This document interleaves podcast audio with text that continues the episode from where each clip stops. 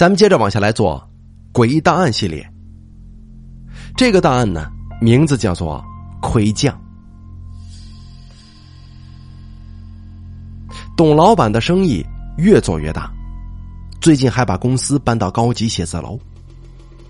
本以为搬到这栋位于城市中心的旺区商业大厦里，能够把生意发展到一个新的高度。可是搬过来没一个月，就怪事连连。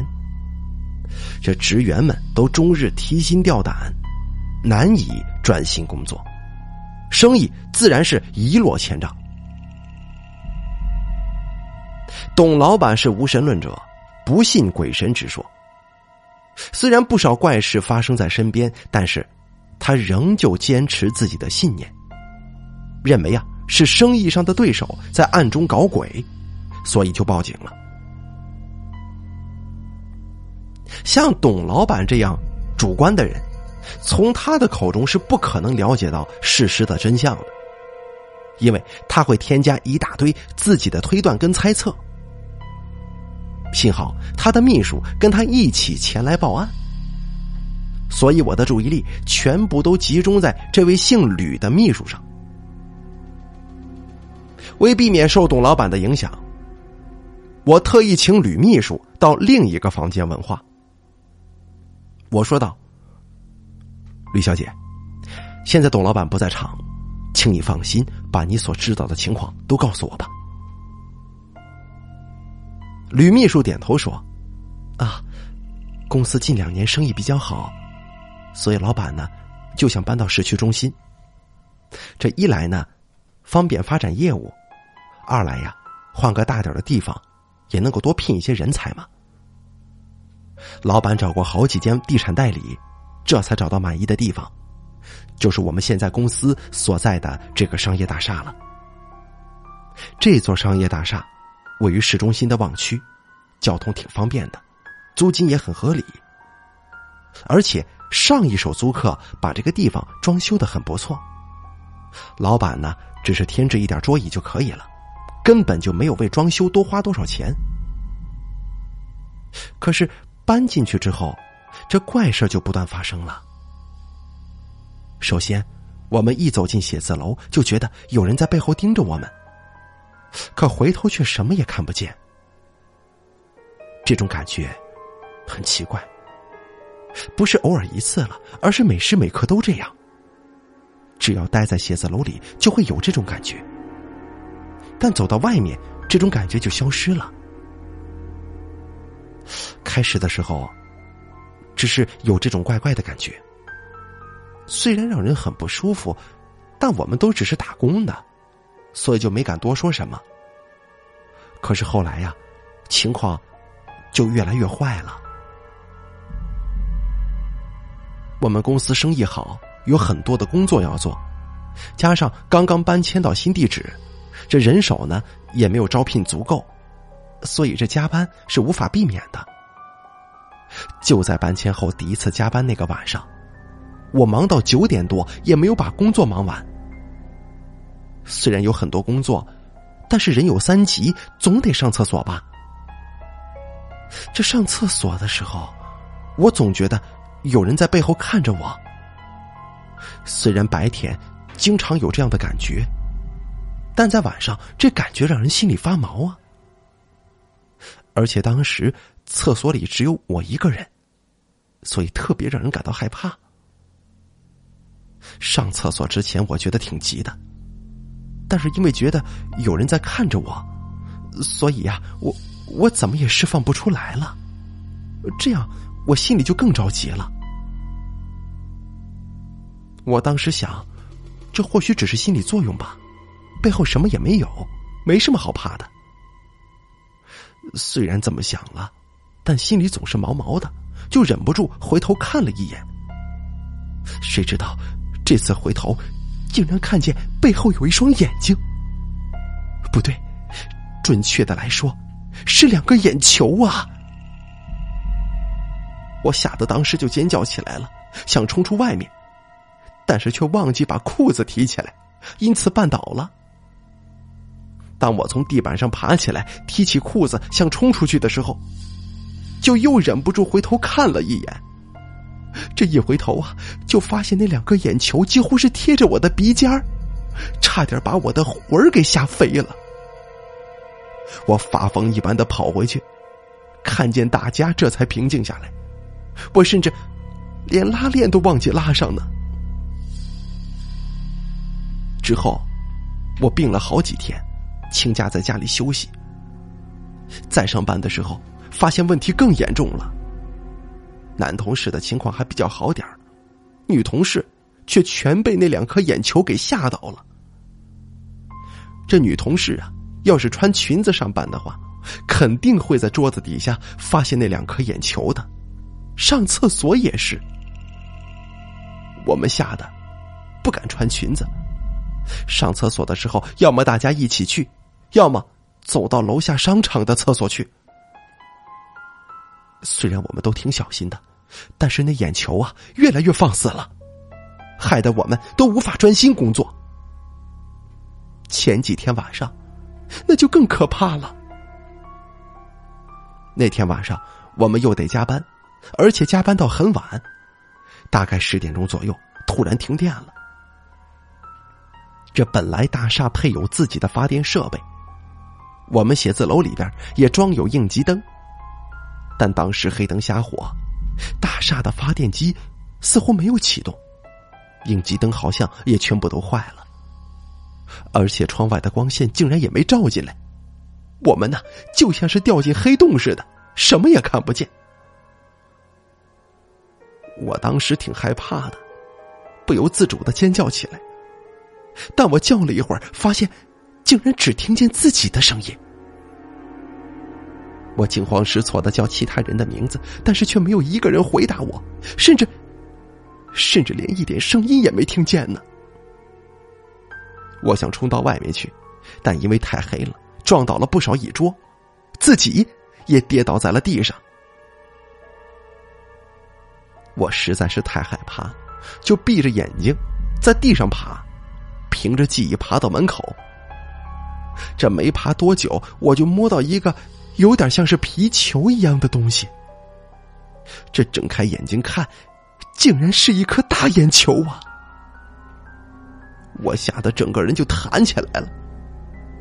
这个时候我才发现，这周围全部都是，全部都是篮球这么大的眼球。有些在地上，有些漂浮在半空。我不知道周围黑的伸手不见五指，但是我为何又能够看得见这些东西呢？我只知道自己特别怕。我想往外跑，虽然我已经分辨不清方向，但我还是想跑。可是不管我往哪儿跑，这眼球都会把我的路给挡住，不让我跑。更可怕的是，那些眼球中间突然裂开，露出一张长满锋利牙齿的大嘴，一起扑到我身上，撕咬我的衣服。当把我所有的衣服都撕碎的时候，眼球就围着我转，一边转，一边发出可怕的笑声啊！我被吓得晕过去了。醒来的时候啊，同事告诉我。所有的女同事都跟我一样看见了可怕的事情，但是男同事却什么事情也没发生，只是看着我们突然一阵尖叫，然后就乱跑乱钻，之后就哭着晕倒。至于停电嘛，衣服破碎的事儿，则是完全没发生过。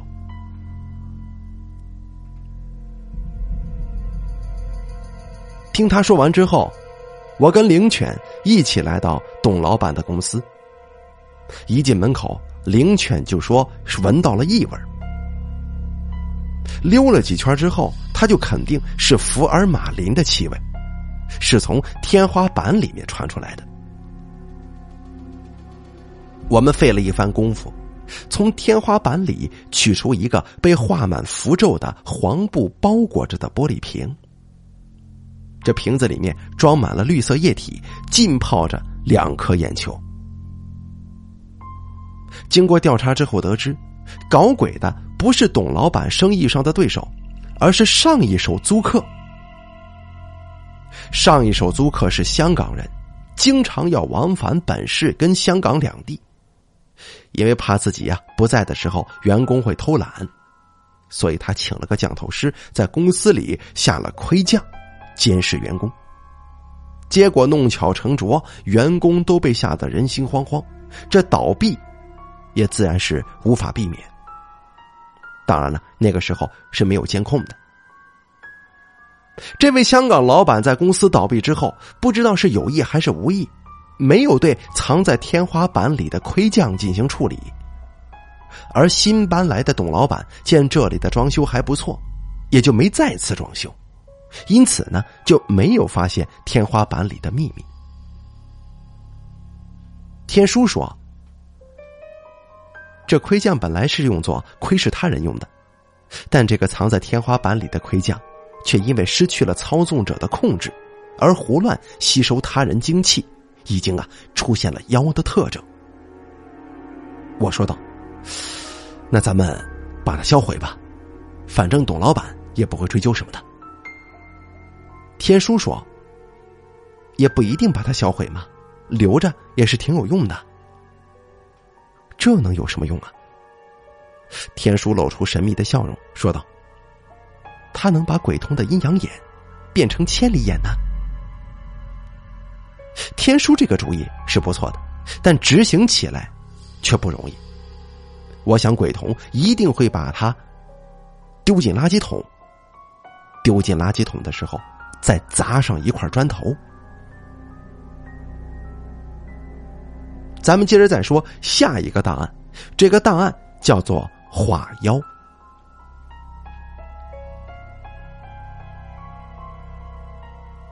有这么一个老板。他姓卢，卢老板是个建筑商，他报称在家里受到妖怪袭击，老婆以及三名子女全部丧命，他本人也是受到了重伤。我们在医院给他做笔录，他的伤势可真不轻，右手被扯断，双脚粉碎性骨折，身上其他地方伤痕累累。他断断续续的给我们讲述了一段可怕的经历。那天晚上是周末，三个孩子都回来了。通常周末的时候，我都会带家人到外面吃饭。可是那天晚上下起了很大的雨，所以我们就待在家里没出去。没想到竟然会发生这么可怕的事儿。大概在八九点钟的时候，正在浴室洗澡的二女儿突然尖叫，老婆就赶紧过去查看是怎么回事。然而，马上我就听见她在叫救命。当时我正在跟大儿子在客厅商量给他买车的事儿，于是我们就一起冲往浴室了。来到浴室门口，我就闻到了一股浓烈的血腥味儿。老婆一脸惊慌的坐在地上，不停的叫着救命。我跟大儿子往浴室里面一看，看见里面有一团鲜血，形状就像是一个巨人，有将近三米高，不时有手脚从他的身体里伸出来。老婆颤抖的对我说：“我的二女儿就在他的肚子里呀。”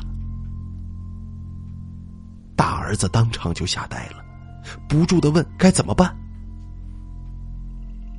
我愣了一会儿，就拿起一瓶沐浴乳扔到那只妖怪身上。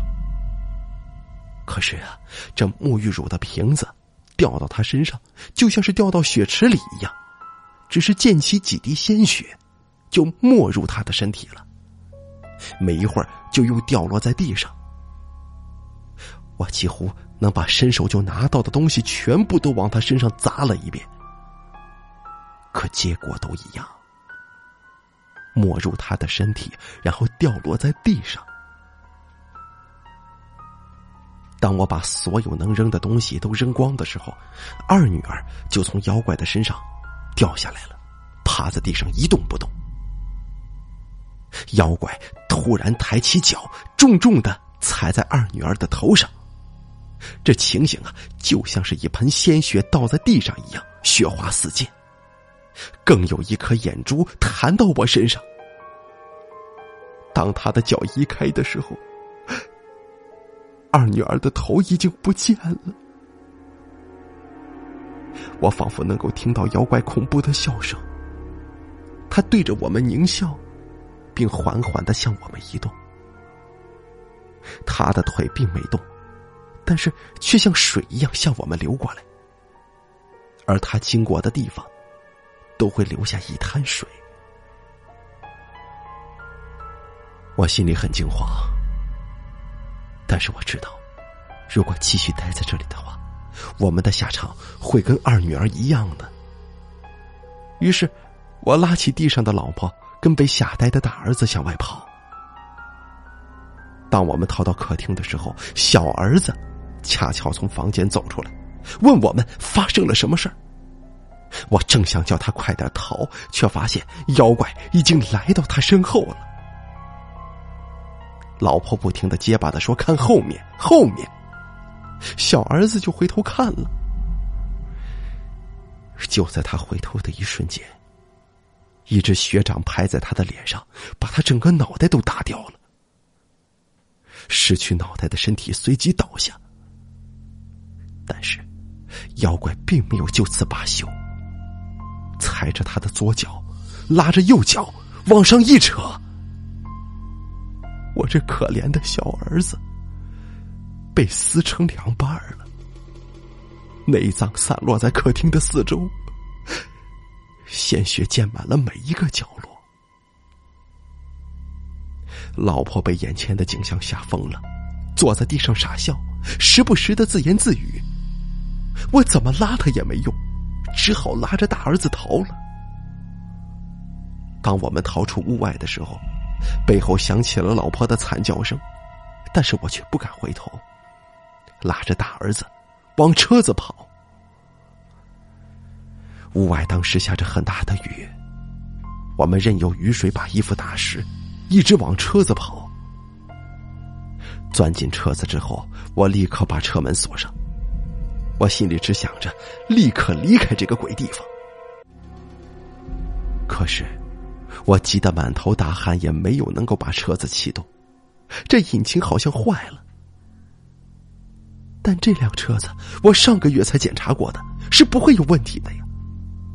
就在我们急得团团转的时候，副驾驶座出风口里面竟然流出了鲜血，这鲜血凝聚成一只大手，掐着大儿子的脖子。大儿子说不出话来，只是向我投来求助的目光。可是我能做什么呢？我发狠的拿着方向盘的锁砸向血手，可是就像是打在水柱上一样，不但没有对他造成任何伤害，反而穿过去打在了大儿子腿上。我眼睁睁的看着大儿子的脖子被血手掐断，他的头掉到我的腿旁边了，鲜血像是喷泉一般的。从他的身体喷出来，把整个车厢都染红了。我几乎被吓疯了，手忙脚乱的打开车门，在暴雨当中狂奔着。我不知道自己要逃到哪里，只知道不能停下来，因为一旦停下来的话，妖怪就会把我给撕碎的。我不停的跑，跑了一会儿，就忍不住回头看了一眼。我看见背后的地面一片血红，鲜血仿佛洪水一般向我涌过来，把我扑倒。我淹没在血水当中，不能呼吸。在意识开始模糊的时候，我觉得自己跌落在了地上。睁开眼睛就能够看见妖怪在我的身旁。妖怪把我抓起来，抛上半空。我重重的跌落到地上，我感觉到浑身的骨头都快散了，但是我的脑海里只想着逃跑，就硬扛着爬起来。可是当准备发力逃跑的时候，腿却又被抓住了。妖怪把我的双腿都扭断，我能够清晰的听见骨头破裂的声音，剧痛使我不停的大叫。然而，妖怪并没有痛快的杀死我。他让我在地上爬，爬得慢或者停下来的时候，他就会扭我的脚。当时我真有一种生不如死的感觉。当我已经没有力气再爬的时候，妖怪踩着我的背，拉起我的右手。我感到我的右手被拉断了，剧痛使我失去了知觉，但是又使我有一种解脱的感觉。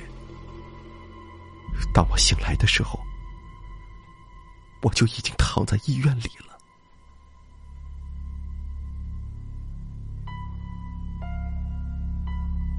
听他说完，我跟灵犬到凶案现场调查，屋外的证据。已经被暴雨冲刷的一干二净了，但屋内及车厢里的一切，却证实卢老板没有说谎。那的确是只有怪物才能做到的。虽然之前的暴雨使调查难度增加，但灵犬还是凭借着敏锐的嗅觉找到了凶手隐藏的地点。那是一条下水道。我们在下水道里找到一具壮年男子的尸体，尸体在这种潮湿的环境之下，竟然严重脱水，几乎跟干尸没两样了。我们还从尸体的怀中发现一封遗书，这封遗书让我们了解了整件事情的来龙去脉。尸体生前是一名来自外地的民工。跟几个同乡一起在卢老板的建筑工地里工作，每天洒血洒汗的工作了将近一年。本以为工程做完了就能够拿到工钱回家，可是工钱不但没拿到，还被卢老板的人打成重伤了。几个同乡因为伤得太重，又没钱医治，已经客死异乡。他虽然伤势较轻，但已经失去了工作的能力，找不到饭吃，早晚也是死路一条。他很是不忿，他跟同乡都没有做错任何事情，只是为了生活到异地谋生，为何会得到这样的下场？悲愤当中，他想起了故乡的一个诅咒，他通过这个诅咒化身成为血妖。他要报复卢老板，要杀死他家中所有的人，但是，却要把他的命留下，让他比死更痛苦。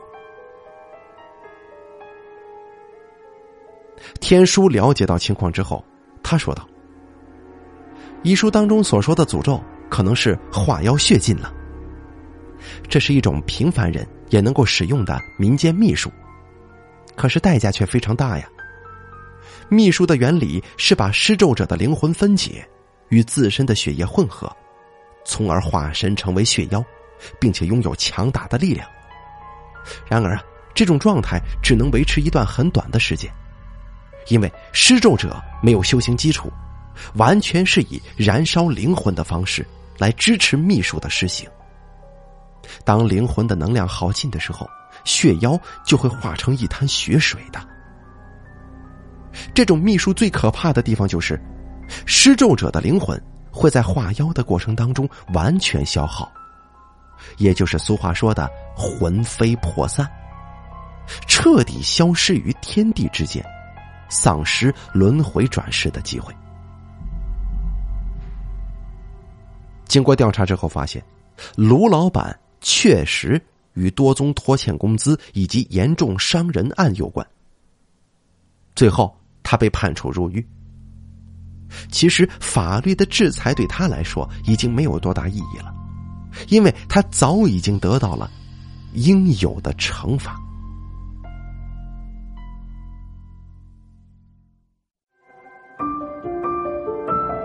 本期故事演播完毕。想要了解大凯更多的精彩内容，敬请关注微信公众账号“大凯说”。感谢您的收听。